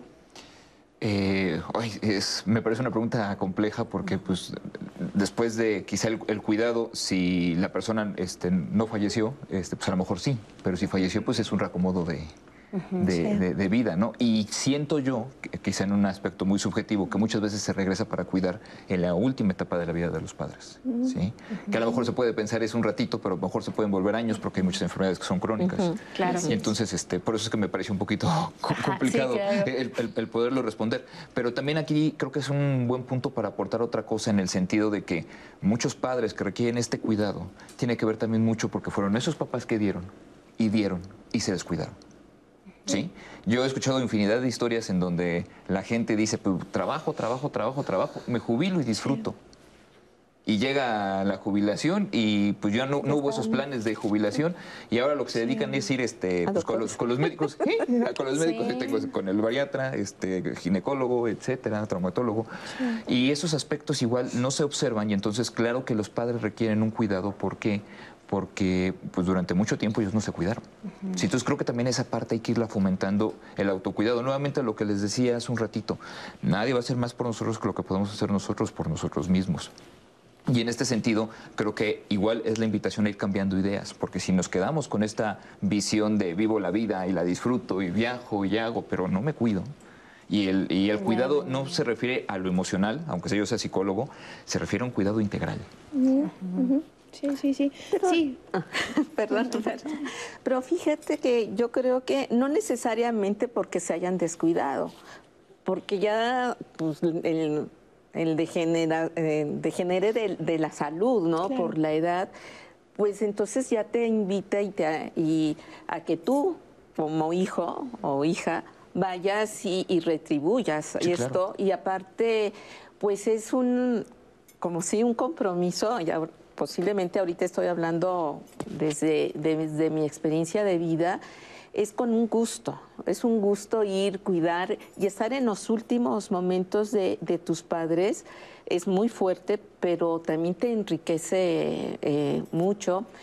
El, el, hecho de estar teniendo y dar mucho tiempo para estar al cuidado de ellos y que llega un momento en el que tienes que estar más presente ahí, fijo en su casa, pues sí, te, te, quita muchas cosas que tú ya tenías eh, preestablecidas y todo, y que es como un vacío, es como un, un poquito de descontrol, pero es un poco, un poco de, de descontrol cuando desgraciadamente pues es fatídico, pues es como volver a retomar, pero porque ya tenías todo como muy, muy anclado, muy bien sólido, ¿no? Y, llegar a, replantearte todo de nuevo tu, vida sin la presencia de, ellos, pues eso te da también la, oportunidad de reconocer también el trabajo que a lo largo de tu vida hiciste contigo mismo y que incluso posiblemente también los padres eh, pueden hacer con, con, uno para irlo preparando al, a los momentos inevitables. Es, es difícil eh, y, a veces cansado, sí, sí, es muy cansado. Ah, y, que, y que aquí es también no echarte nada más tú la carga, sino de que si hay más, más hijos. Justo, sobre eso, Ana. Porque hay, muchos, hay muchas familias en las que hay muchos hijos, pero no es equitativo la repartición o la participación que hay de los hijos. En muchas ocasiones, por ejemplo, otra vez viene la cuestión de género son las mujeres a las que es como de, pues tú eres la mujer, tú cuida a mi mamá o tú cuida a mi papá. O puede ser también, ah, bueno, es que tú regresaste a casa hace algunos años porque te separaste, entonces a ti te toca cuidar a mis papás. Hay muchos factores. Perdón, y ojo, y no nada más es solo un miembro, ¿eh? lo que a veces cuidan las mujeres, ¿eh? son más personas de la familia. Quizá ahorita porque nos centramos a los padres, pero a veces hay, yo he visto mujeres que cuidan a infinidad de, otros familiares. Sí, por supuesto. Ahí hay muchos factores también, ¿no? O sea, está desde la cuestión geográfica, ¿no? Es que tú vives más cerca, ¿no? También. Pero también está prevaleciendo justo totalmente siempre, eres mujer, tú sabes cómo cuidar, ¿no? O hablábamos también del estado civil. No, es que tú eres el soltero, tú eres la soltera, tú no te casaste, no tienes familia, a ti te toca, ¿no? Eh, y va más allá, va más allá. O la cuestión económica, ¿no? Tú ganas más dinero, a ti te, ¿no? Yo no puedo, yo trabajo, así que tú, tú tienes un empleo más precario, hazte cargo, ¿no? Ahí hay un montón de implicaciones también híjole, que tampoco son preparadas en el seno de la familia, no, no se prevé. Y, yo me quedé como clavada desde el bloque anterior con, el, con la idea del eh, hasta cuándo, cómo, este, por qué de marcar límites. Es que es una conciliación de proyectos de vida. Eh, por lo regular, como eh, decía el compañero, los papás, el papá o la mamá siempre está dando, dando, dando es que no está ni en el ni en la cabeza de la hija o hijo ni en el ni en la cabeza del papá o la mamá está pensar en un futuro independientemente de las circunstancias que puedan venir. Porque también pensamos que la cronicidad y todo pero eh, yo, por ejemplo, puedo tener un accidente y solamente tengo a mi hermano, ¿no? Y a mi cuñada, entonces, y lo puedo tener joven, ¿no? Entonces, ahí hay muchas cuestiones que hay que también ir, eh, pues, tratando de, cambiar, ¿no? Un poquito. Y ahorita que dice, pues es que las redes de apoyo también son fundamentales, ¿no? Y a veces esas redes de apoyo no están justamente en la familia consanguínea. Otra vez está el tema de que pensamos que hay implícitamente un deber ético-moral por el hecho de compartir la sangre y eso es una fantasía. Entonces tenemos que empezar a construir recursos no solamente resilientes al interior, sino de solidaridad, ¿no? De sororidad, también en el entorno de nuestros papás o nuestras mamás. También tienen vecinos, también tenían una vida. Hay gente que nos apoya, ¿no? En ese sentido, amistades de nuestros padres, de nuestras madres. Entonces, tratar de echar mano de todas las herramientas posibles, ¿no? Y reeducarnos, ¿no? No es una cuestión que nos toque a las mujeres específicamente, este, no es una cuestión geográfica, no es, es una otra vez acuerdos, poder hacer acuerdos, construir acuerdos de la manera más equitativamente posible. Ahora, en estas situaciones en las que los hijos vuelven a casa para el cuidado de sus papás, ¿cómo pueden mediar para que estas tareas de cuidado tampoco impliquen que ellos eh, pierdan su propia vida? Exactamente. Híjole, es un punto complejo porque quizá lo que a veces no queremos aceptar es que nuestra vida se modifica tenemos nuestro plan en nuestra mente, andamos sobre de él y a veces no queremos entender que la vida se mueve en muchos momentos. ¿no? Y que eso significa un replantearnos cosas. Es creo yo, considero, es mejor replantearnos cosas y poder actuar sobre el momento a quedarme en la lamentación de, chin, no pude, ¿no? Y quizá entender que, y si me pasa un día un accidente, y si alguien este, este, fallece, este, no sé, mis padres jóvenes, etcétera, y todo eso, quizás era bueno que nos sensibilizaran. Es imposible poder ver todas los, las, variables, no todos los factores que puedan suceder, pero si una sensibilización al, respecto sería como muy adecuado el, el, no andar por la vida simplemente creyendo que mi vida va a ser así como la, la planeé porque nos vamos a estrellar y nos va a doler mucho. Esa flexibilidad. Hubo un caso del que yo supe hace algunos años en el que es una mujer que justamente dice, bueno, yo soy la menor de mis hermanos y por X o Y el cuidado de mis papás recayó sobre mí. Ella ya tenía su familia, vivía en su propio espacio y lo que sucede es que se tiene que mudar de plano, o sea, no, no pudo encontrar ese punto medio, se mudó con sus papás y los hijos y la pareja era de, pues, aunque lo intentemos, no? está funcionando. O sea, ¿qué, ¿qué, consejo se le puede dar a alguien? Porque por una parte tienes a la familia que ya formaste, pero evidentemente también hay un compromiso de amor, un compromiso de empatía, de gratitud con tus papás, ¿no? Pues no está bien difícil.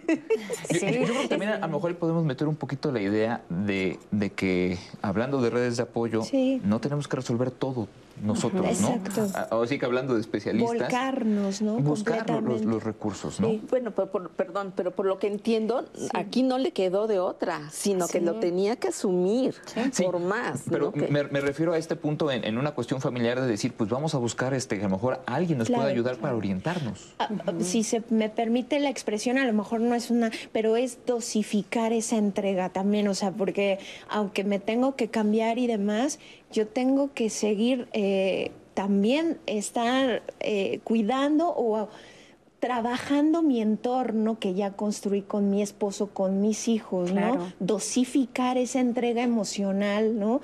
Eh, ir construyendo esos acuerdos. También aquí hay un tema importante. A veces la pareja se presta y a veces no. Exacto. Es que es, y sigue, o sea, es, la misma prevalecencia de esta violencia de diferencia de, género, ¿no? Pero es tratar de, llegar a la mayor conciliación posible. Y es que en muchos casos te ponen entre la espada y la pared y eso son tus papás paso soy yo. claro, claro. un punto importante es entender que en algún punto va a haber insatisfacción. ¿Sí? O sea, eh, las circunstancias, siendo circunstancias complejas, de por sí, digamos, circunstancias menos complejas, alguien se va a quedar en desacuerdo, un trabajo de, equipo, este, no sé, la fiesta, de quién puso tanto, etcétera. Va a haber insatisfacción y también eso creo que a veces no sabemos vivir, vivir el malestar y decir, esto me está doliendo, esto no me agrada, pero también pues, no puedo esperar a que todo sea a mi favor, ¿no? Y ahorita hay otras necesidades y a veces no estamos tan sensibilizados a, ello. Sí. yo creo que es bien cierto que a veces hay como estos sentimientos de culpa o de demasiada responsabilidad hacia, hacia los padres y que nos queremos asumir eh, que yo soy la, la madre de Teresa de Calculta y bueno, ni modo, ¿no? Y aquí eh, yo creo, yo creo que yo creo que aquí, como bien decía Kenia, sí, pues buscar estas redes de, de apoyo, no necesariamente sí, por lo que veo, pues no contaba con, con las familias, pero sí hay muchas personas de afuera, inclusive hasta institucionalmente podría eh, acercarse, ¿no?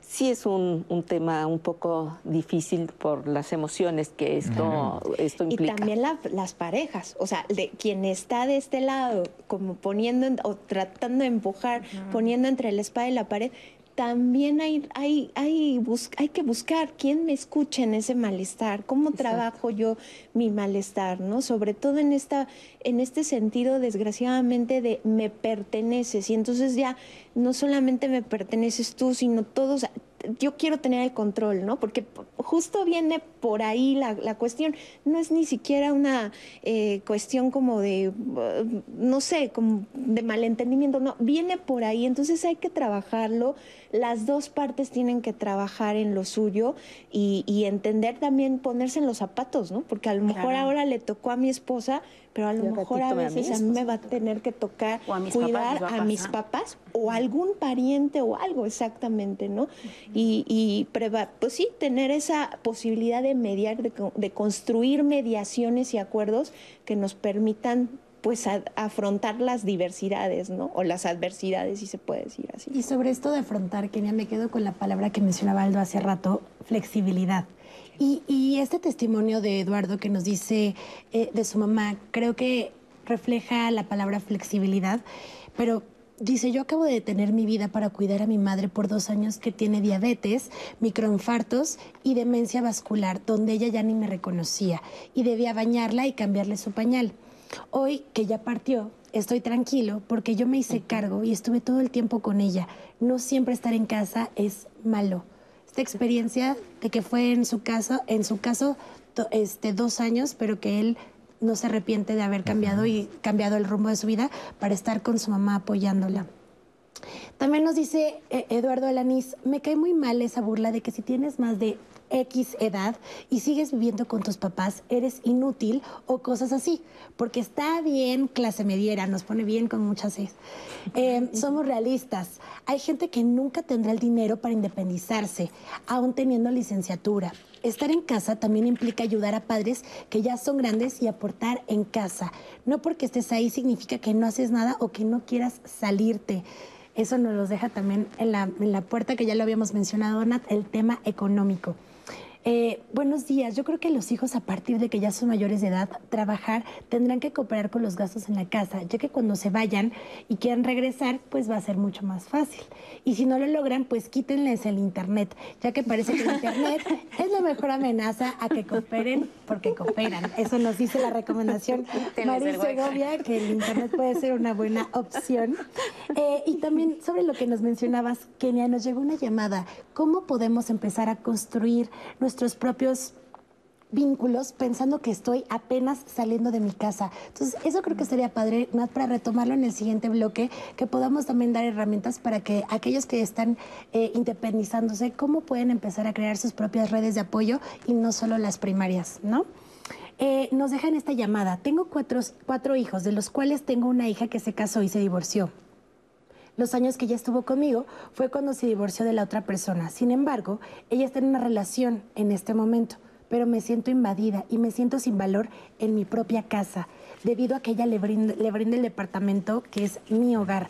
Como le sobran cosas, ella empezó a tomar otro departamento que me pertenece y ocupa ese departamento como bodega. Al momento de llegar a un acuerdo, ella se muestra agresiva. ¿Qué puedo hacer al respecto?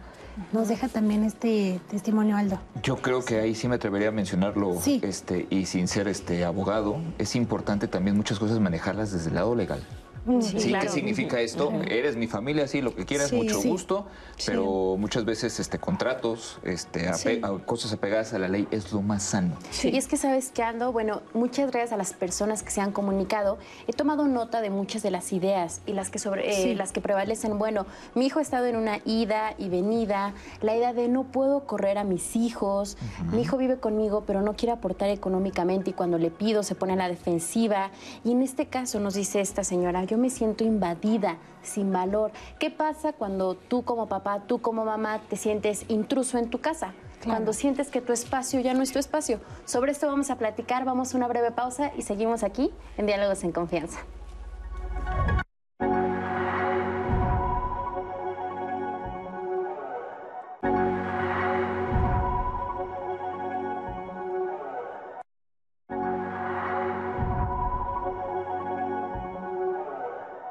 La idea de ya me salí de mi casa y ya soy una persona adulta, creo que también es importante ir modificando esa idea y ver que hay más necesidades. Claro que es un punto de crecimiento, es algo muy valioso el, nosotros poder decir estamos logrando ser más autosuficientes.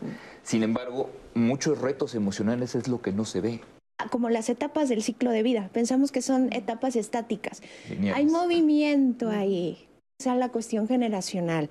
Yo veo que hay cuestiones situacionales, como por ejemplo la pandemia. Ahora también como asumir un rol de proveeduría, de que tengo que aportar algo a la casa que me está ah, eh, cobijando. Sin embargo, claro que hay un costo emocional. No pueden decidir quizá llegar a qué hora o si llegan tarde, pues va a haber el conflicto en casa, o sea, garantizado, ¿no? Podemos eh, haber padres que nos gusta cuidar a, los hijos y pues, qué cómodo que también ya regresaron. Cuando regresan estos, estos hijos o estas hijas, desde un inicio, eh, tener la comunicación asertiva y poder decir que sí, que no que todos participaran en esta reconstrucción de esta nuevo, nuevo de esta nueva dinámica. algo que es muy efectivo es tener una comunicación asertiva y decir desde el primer día las expectativas de cada uno. La reconstrucción que tienen que hacer de sus vidas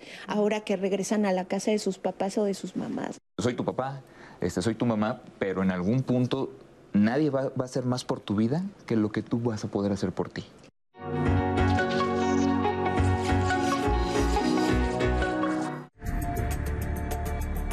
Cada 16 de noviembre, Día Internacional para la Tolerancia, es una oportunidad para reflexionar sobre la importancia de generar una relación de respeto y convivencia entre todos los habitantes del planeta.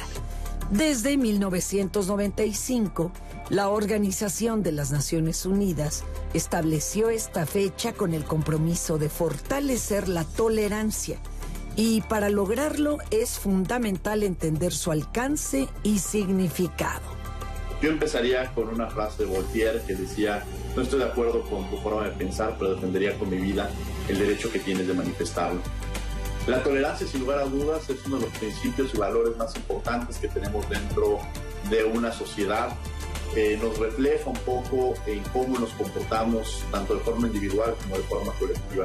Nos permite tener una mejor convivencia con la sociedad, nos permite tener una mejor relación con quien nos rodeamos, nos permite tener un sentido de paz en, los estados de convivencia y no solamente con nosotros mismos, que partiríamos de eso de forma individual, sino también de forma colectiva. Imaginemos en una oficina en la cual existe un ámbito de tolerancia, en la pluralidad que existe dentro de una sociedad, de una familia, dentro de una comunidad, dentro de una tribu, y aprender a respetar la opinión de, un tercero nos permite a veces darnos la oportunidad individualmente de aprender, de conocer posiciones distintas también permite que los que nos rodean tengan un sano esparcimiento y tengan la posibilidad de sentirse libres, porque la libertad forma parte de este desarrollo colectivo que tenemos, de tal suerte que no solamente verlo como un derecho humano, sino como la posibilidad de garantizar otro tipo de derechos humanos. La posibilidad de entender esta tolerancia nos permite ser mucho más empáticos, mucho más solidarios y garantizar un respeto a la dignidad de los que nos rodean y nos permite también garantizar un respeto de, la, pluralidad que existe dentro de una sociedad en una sociedad que hablamos un Estado democrático de derecho donde se permite garantizar y proteger estos derechos humanos, pues la tolerancia sería una herramienta y una clave sustancial para poder garantizar otro tipo de derechos. La educación y la empatía son clave para desarrollar una actitud de comprensión y respeto a las creencias, cultura y opiniones de los otros. Eliminemos prejuicios y conmemoremos el Día Internacional para la Tolerancia. Y hoy 16 de noviembre, en el Día Internacional para la Tolerancia, aquí en Diálogos en Confianza, los invitamos a reflexionar y a tener en cuenta la importancia de este valor, que en la práctica no solamente nos permite tener mejores relaciones personales, sino que a nivel colectivo trae muchos beneficios y como lo veíamos es también clave para el acceso pleno a nuestros derechos. Y continuando con nuestro tema de hoy, hijos e hijas que regresan a la casa de sus padres, vamos a ver el siguiente testimonio de una mamá que nos cuenta cómo vivió el hecho de que su hija viviera, o más bien, que su hija regresara a casa a raíz de sufrir maltrato. Mi hija de la que les quiero platicar actualmente tiene 38 años. Ella estaba felizmente casada y pasando el tiempo la situación se fue agravando en su relación como matrimonio. Ella siempre tenía la esperanza de que se iban a arreglar las cosas, que iba a mejorar la situación. Entonces ya se volvió más pesada el ambiente, ya eran más tiempos de estar enojados que contentos. Entonces ella algún hubo un día un un fuerte disgusto donde ya había golpes, entonces ella decidió salirse de allá, de, ese hogar. Ella duró 13 años casada. Yo le decía a mi hija, ya no estés mucho tiempo allá, tú tienes una carrera, tú tienes un, futuro, no debes de estancarte porque la, la, vida pues no ha sido muy buena para ti, entonces tienes que, que salir con tus niños adelante, tienes nuestro apoyo, aquí está la casa, aquí puedes llegar con los niños y estar con el apoyo hacia, con tus hijos sobre todo, porque así no vas a avanzar. Yo me siento muy contenta porque sé que mi hija está protegida por nosotros. Mi hija me decía que le daba pena porque pues, nos quita nuestra privacidad, nuestro espacio. Y yo le dije que tú vas a salir adelante, tú vas a tener un buen trabajo y, y vas a tener tu espacio a futuro. Yo pienso que cuando los hijos regresan a casa no es un fracaso, al contrario, es algo que, una experiencia que tuvieron, porque eh, no somos perfectos como matrimonio, como, o sea, yo en este caso hablo de, la, de las dos partes. No somos perfectos y si no hubo un arreglo, pues mejor ya cada quien que se vaya por su lado y que pues a, a seguir adelante. Gracias por compartirnos este testimonio. Y Kenia, en casos como el que escuchamos, ¿cómo se puede apoyar a los hijos? Y también, ¿hasta dónde se debe brindar este apoyo para que también se siga fomentando su independencia? Es que es muy importante esa pregunta, ¿no? Del hasta dónde. Y lo ligo un poquito con la cápsula anterior de la tolerancia, ¿no? Que tenemos también esta idea de que la tolerancia es ceder, aguantar, este, esta, esta idea de la incondicionalidad hasta donde me lleve. No, hay que preguntarse hasta dónde, qué límites, qué es lo que sí, qué es lo que no. En esa misma reconfiguración vamos a construir acuerdos, ¿no? Está, está bonita esta sensación de, pues está segura con nosotros, está muy bien, pero hay que pensar que ya no es la hija, ¿no? Ya está con las nietas, con los nietos, tienen otras necesidades, ¿no? Tienen otras expectativas, ¿no? También es muy recurrente que nuestros papás, nuestras mamás nos sigan viendo también como esos chiquillos, ¿no? y, hay, que, hay que sentarse un poquito en esa realidad, en esa pregunta del hasta dónde, ¿no? Y como decía, tolerar no es ceder, no es aguantar, no es permitir, tolerar es convivir armónicamente con nuestras diferencias. Y las diferencias corren desde diferencias psicológicas, emocionales, actitudinales, eh, de necesidades. Entonces, sí es muy importante que nos preguntemos, que, primero que nos hagamos esa pregunta y después que entre las partes la, la platiquemos, la comuniquemos, veamos cómo construimos acuerdos en eso, ¿no?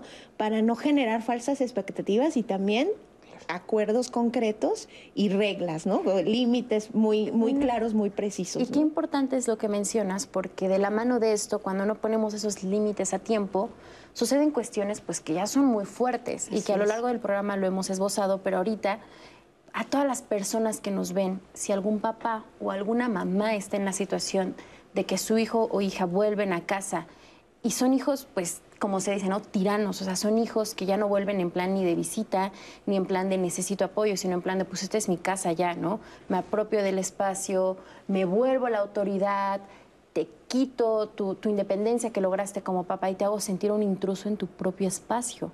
¿Qué hacer cuando sucede esto en el seno familiar? Eh, no es una respuesta fácil, este, debido a, a que tendríamos que entender un poquito más las circunstancias, pero yo creo que muy importante es ir percibiendo en qué punto ya comienzo a sentir eso. Porque muchas veces lo que percibimos ya es cuando estamos en el extremo.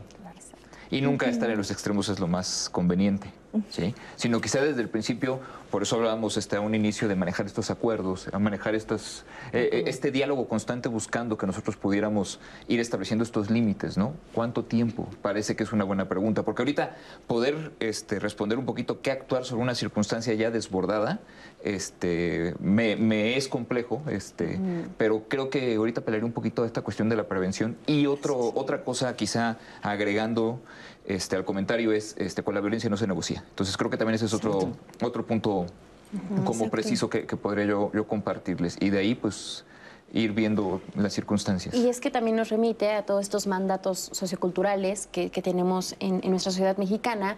En uno de los comentarios me pareció muy importante que reflexionemos sobre esta idea que manejaba una mamá que decía, y tal cual, no puedo correr a mis hijos. ¿En realidad no podemos? Claro que sí.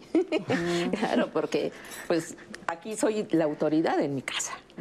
Y yo creo que desde un inicio es decirles, ok, por las circunstancias que tú hayas llegado a esta casa donde se te va a apoyar, pero es a ayudarlos a replantearse que ahí es como la catapulta para salir y hacer nuevas cosas.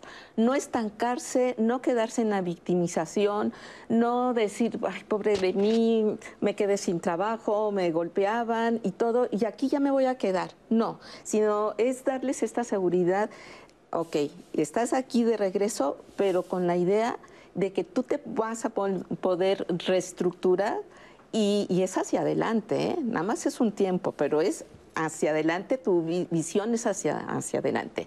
No aquí quedarte eh, estancado, porque así no, así no es. ¿no? Yo creo que eso de alguna manera eh, va poniendo un límite desde un inicio y como bien decía Aldo, en el momento en que empezamos a ver situaciones que son contrarias, que son de tiranos, que, que, que nos están queriendo manipular, es poner un alto. Más vale de eh, tener y decir algo que no, que no estoy de acuerdo en el momento justo, que bueno, a ratito, ay no, pobrecita, ay pobrecito, es que la está pasando mal. No, si nos quedamos en esta idea nosotros también de estar pobreteando a los hijos, pues qué mensaje les estamos dando de poca seguridad, de no pobre, pues no puedo, no puedo, y entonces tú tienes la obligación de sacarme adelante. No, mi rey o no, mi reina.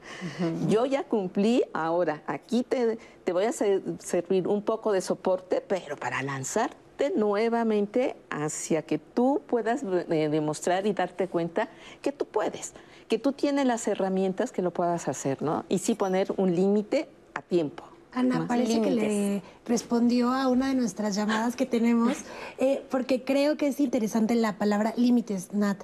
Pero, ¿qué pasa cuando no se puso desde el principio? Por ejemplo, eh, dice, mi hija regresó a vivir conmigo porque su esposo perdió su trabajo en la pandemia y con su finiquito les di permiso de construir aquí un cuarto para ellos pero nunca llegué a pensar que la relación se tornara difícil con mi yerno y no sé si en algún momento dado se van a ir y sin llegar a malos entendidos, o si ya dan por hecho de que este lugar es de ellos y se me dificulta tocar este tema, ya que desde el principio no les pusimos ningún tipo de límites por darle prioridad a la ayuda que requerían alguna opinión, consejo, por favor.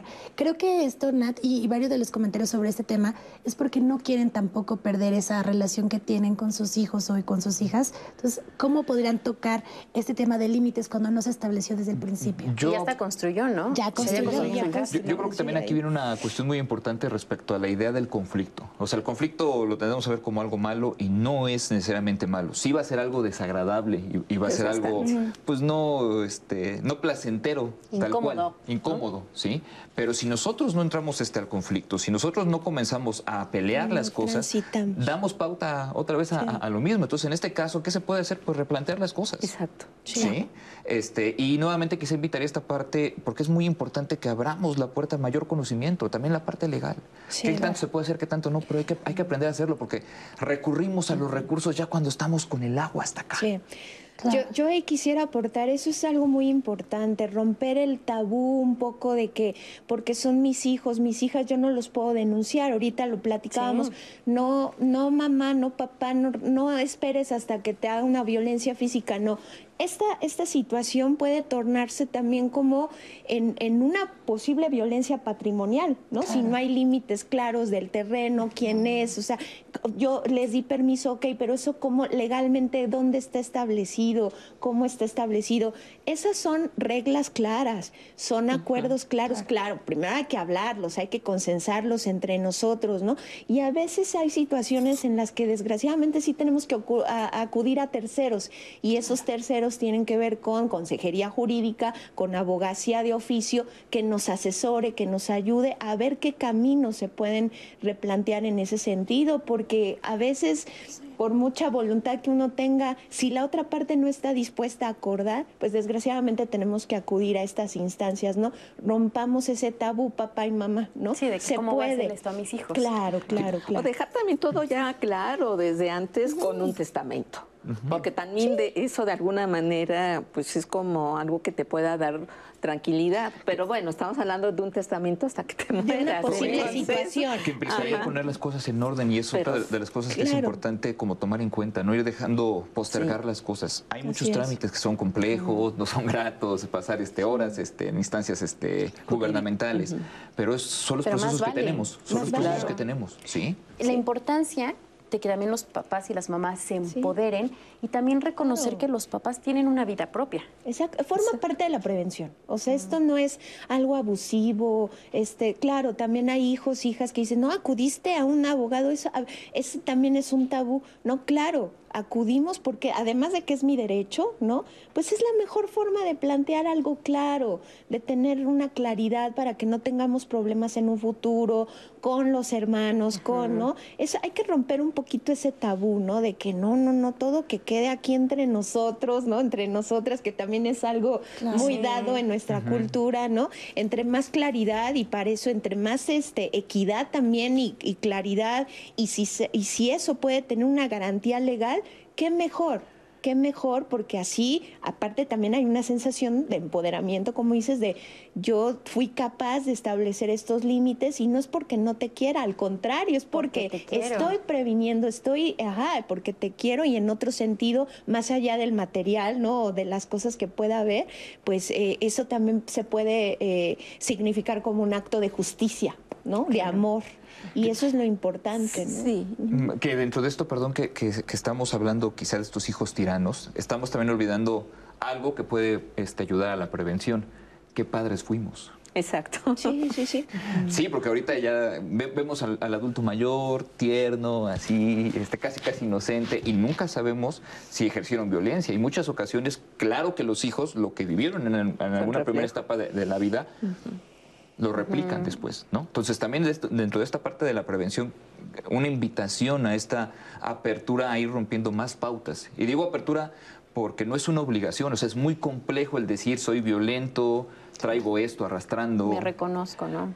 Pero ir haciendo esta conciencia, porque sí, claro, pues ya los hijos grandes y con fuerza, pues con permiso, ¿no? bueno, ni con permiso sobre lo que voy. Fue, lo que fue lo que aprendí. Sí.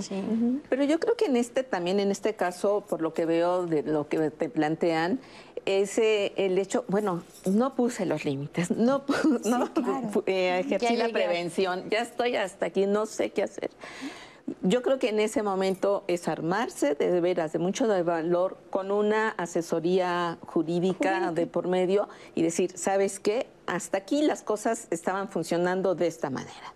Pues, ¿qué crees? Que a, desde, a partir de hoy las cosas se van a hacer de esta, de esta u otra forma, ¿no? Yo creo que sí es muy válido cuando ya pues, cometimos un error, poner un alto y recomenzar, replantearnos y preguntarnos como pues qué hemos hecho, por qué, por qué caí en este juego de la tiranía, eso que decía Aldo, bueno, cómo fue también cómo, cómo educa a mis hijos, cómo cría a mis hijos. Este, este replanteamiento nos dará la posibilidad de, ver, de, de veras modificar ciertos aspectos de la vida que nos, nos llevó y que ya nos están ahogando. Entonces, sí, con esta asesoría eh, puede ser eh, legal, puede ser también hasta psicológica, decir hasta aquí. ambas, ambas, ambas, exactamente ambas. Hasta aquí y mire, Aquí son las cosas de tal o, cual manera. Y, perdón, digo ambas porque en, lo, que expresa este, la persona que nos comparte el comentario es como el de, híjole, ya no puse los límites. ¿Qué, qué está deteniendo la persona? Exacto. Que debe ser una idea este, que no está diciendo, pues hago esto ahorita, ¿no? Entonces, por eso es esta cuestión como más integral, este, y sí hacernos a la idea de que muchas cosas no las sabemos. y que no es malo buscar los recursos. ¿sí? Y recursos, la verdad es que sí se ofrecen de repente, hasta para acceso para muchas personas. Entonces, aprovecharlos. Si no andamos ahí en la vida a ciegas, ahí con un encendedor queriendo resolver las cosas este, cuando estamos en la total oscuridad. Reconocer y saber también pedir asesoría, pedir ayuda. Ya estamos en los últimos minutos del programa. Ani, el último comentario de las últimas situaciones que quieran checar aquí con los especialistas. Pues reitero, creo que la única que tenemos como pendiente es cómo crear estos círculos, estos vínculos. Claro. Nat, que es lo que queda al aire, pero creo que ya con esta respuesta respondieron a varias de sus preguntas y de sus este, llamadas. Nos vamos con esa última. ¿Cómo formar estas redes secundarias al momento de independizarnos. Sí, es muy importante ir explorando, ¿no? Nadie experimenta en cabeza ajena. Eh, es, muy importante que vayas explorando. Eh, a ver, yo en la app de, movilidad, ¿no? Te puedo poner como tercero, te puedo poner ahí como, como gente de contacto, porque pues ahí tenemos amistades para todo, ¿no? Para parrandear, para compartir, pero no todas las personas se prestan a ejercer algún tipo de cuidado o de conexión o de seguridad, de compromiso de, seguridad. Entonces, ir explorando, hacer estas preguntas. Oye, ¿te puedo poner en la aplicación de 911 como este, persona de, que, no, pues sí, ahí, ahí vas explorando, ahí vas encontrando qué tipo de redes de apoyos tienes. Tu ámbito de vecindario también es importante que potencialices esas muestras o que te acerques, ¿no? También a construir eh, algunas redes y también con la familia, ¿por qué no? Otros, otro tipo de figuras parentales ¿no? que puedan estar ahí, con los cuales puedas acordar compromisos de seguridad, de conexión y de refugio que te puedan ayudar a afrontar pues, las diferentes adversidades. Un trabajo que debe ser continuo y constante. Así nos queda un minuto treinta de programa, pero antes quiero que cada uno de ustedes nos diga con qué nos debemos quedar de este programa Forma de Concreción. Aldo, empezamos contigo. Yo insisto mucho en la cuestión de no verlo como fracaso. Cada circunstancia de vida es distinta. Yo los invito a romper mucho con esta idea de que hay una vida lineal, que está marcada por estatutos que todos tenemos que cumplir, eso no es cierto. La vida es muy diversa, tiene muchos factores y cada uno va a vivir sus etapas y sus, circunstancias de diferentes maneras y entonces mejor entender qué está pasando con nosotros en lugar de estar latigueándonos por lo que no hicimos. Muchas gracias, Aldo. Ana. Pues yo qué les podría decir, vamos a replantearnos el que el, si yo regresé a la casa de mis padres, no verlo también como un fracaso, sino como la oportunidad de dar un tiempo de reestructurar lo que habíamos, lo que había hecho y ahora cómo voy a hacer este, este nuevo relanzamiento. Es con todo. Muchas gracias. gracias. Kenia. No, pues ah, reforzaría lo que dije anteriormente, rompan con los tabús, a veces es necesaria la intermediación de terceros, este no crean que es porque tenemos parentela y que da, soportar todo, no. Rompan tabús. Sí, muchas gracias, Ani, gracias. Gracias, gracias al público también, Nat. Muchas gracias por habernos acompañado. Nos vemos a la próxima. Buen día.